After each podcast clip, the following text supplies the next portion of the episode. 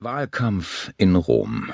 Gibt es irgendein Ereignis, das einen mit größerer Vorfreude zu erfüllen vermag, oder einen Ort, an dem man lieber wäre als in dieser herrlichen Stadt kurz vor den Wahlen? Gibt es irgendetwas Erfreulicheres als das Buhlen um die Stimmen der Wähler? Gewiss nicht für mich, und erst recht nicht in diesem Jahr. Ich war gerade aus Zypern zurückgekehrt, wo wir in einer nicht allzu blutigen, aber durchaus glorreichen Operation die jüngsten Angriffe von Piraten zurückgeschlagen hatten.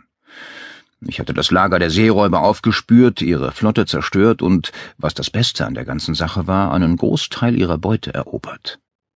Die Gefangenen hatte ich in ihre jeweiligen Heimatländer zurückgeschickt und einen Teil des Raubguts an die rechtmäßigen Besitzer zurückgegeben. Glücklicherweise war es bei einem Großteil der Schätze unmöglich gewesen, ihre früheren Eigentümer festzustellen, so dass sie in meinen Besitz übergingen. Einen Teil hatte ich unter meinen Männern verteilt, eine ansehnliche Summe der Staatskasse vermacht und mit dem Rest meine beträchtlichen Schulden beglichen. Ich hatte jetzt das passende Alter erreicht und die erforderlichen militärischen Erfahrungen gesammelt, um für das Amt eines Prätors zu kandidieren. Am meisten aber sprach vielleicht für mich, dass ich ein Cecilius Metellus war und die Männer meiner Familie qua Geburtsrecht die Wahl in die höheren Ämter erwarten konnten. Zur Krönung des Ganzen war es ein wunderschöner Tag. Alle Götter Roms schienen auf meiner Seite zu sein. Doch wie immer waren sie im Begriff, mir einen ihrer berüchtigten Streiche zu spielen.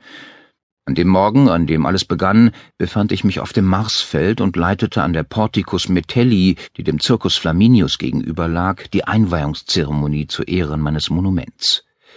Diese Porticus, eine ansehnliche rechteckige Säulenhalle, die einen wunderschönen Innenhof umgab, war von meiner Familie errichtet worden. Damit schlugen wir zwei Fliegen mit einer Klappe. Das Volk konnte sich daran erfreuen, und wir erhöhten damit unseren eigenen Ruhm. Wir kamen für die Unterhaltskosten auf, und einen Teil meiner Piratenbeute hatte ich für ein neues Dach gestiftet. Natürlich wäre das Forum eigentlich ein angemessenerer und prestigeträchtigerer Ort für mein Monument gewesen, aber zu dieser Zeit war das Forum schon so überladen mit Denkmälern, dass ein weiteres gar nicht aufgefallen wäre. Außerdem war mein Monument nicht besonders groß. Die Stadt war ohnehin längst aus ihren alten Mauern herausgewachsen, und das einst ländliche Marsfeld, das in früheren Zeiten Versammlungsort und Exerzierplatz für die Legionen gewesen war, hatte sich in einen wohlhabenden Vorort verwandelt, in dem immer mehr teure Geschäfte und elegante Häuser gebaut wurden.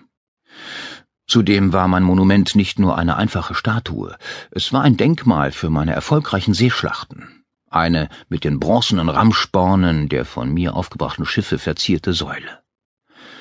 In Wahrheit hatten die Piratenschiffe nur kleine, wenig beeindruckende Rammsporne, denn gewöhnlich versuchten Piraten die von ihnen angegriffenen Schiffe ja zu entern, nicht zu versenken, und meistens über vielen Seeräuber Küstendörfer, so dass sie in der Lage sein mussten, mit ihren Schiffen am Strand anzulegen und schnell wieder zu entkommen.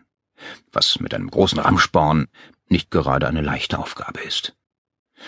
Deshalb hatte ich extra ein paar riesige, furchterregende Rammsporne gießen lassen, und zwar für jedes von mir bezwungene Piratenschiff einen. Oben auf der Säule thronte eine Statue Neptuns, der zum Zeichen des Sieges seinen Dreizack gen Himmel reckte. Vielleicht mag das für einen Feldzug gegen einen Haufen niederträchtiger Seeräuber ein bisschen grandios erscheinen, doch in diesem Jahr heimste Cäsar allen wirklichen militärischen Ruhm ein, also musste ich meinen Erfolg so gut wie möglich verkaufen. Ich trug meine mit Bleicherde geweißte Toga Candida, damit jedermann sehen konnte, dass ich für das Prätorenamt zu kandidieren beabsichtigte, was aber ohnehin niemanden überraschte. Meine Freunde und Klienten applaudierten, als die Siegessäule enthüllt wurde und die Priester der Bellona und des Neptun mit der Einweihungszeremonie begannen. Sie waren beide Verwandte von mir und taten mir gern einen Gefallen. Quintus Hortensius Hortalus, ein langjähriger und inzwischen hochbetagter und wohlbeleibter Freund meines Vaters, deutete die Omen und verkündete mit seiner unvergleichlichen Stimme, dass sie Gutes verhießen. Zu dieser Zeremonie hatten sich etliche Würdenträger Roms eingefunden. Pompeius war da, um mir zu gratulieren, ebenso der leidige Cato. Ich hätte mich gefreut, wenn auch Cicero unter den Anwesenden gewesen wäre, aber er und sein Bruder weilten in Syrien, wo sie einen Angriff der Parther zurückschlagen mussten. Natürlich war auch meine Frau Julia da, und es waren so viele ihrer Verwandten gekommen, dass die Julii, also Angehörige der Familie Cäsars, vielleicht ein bisschen zu stark vertreten war.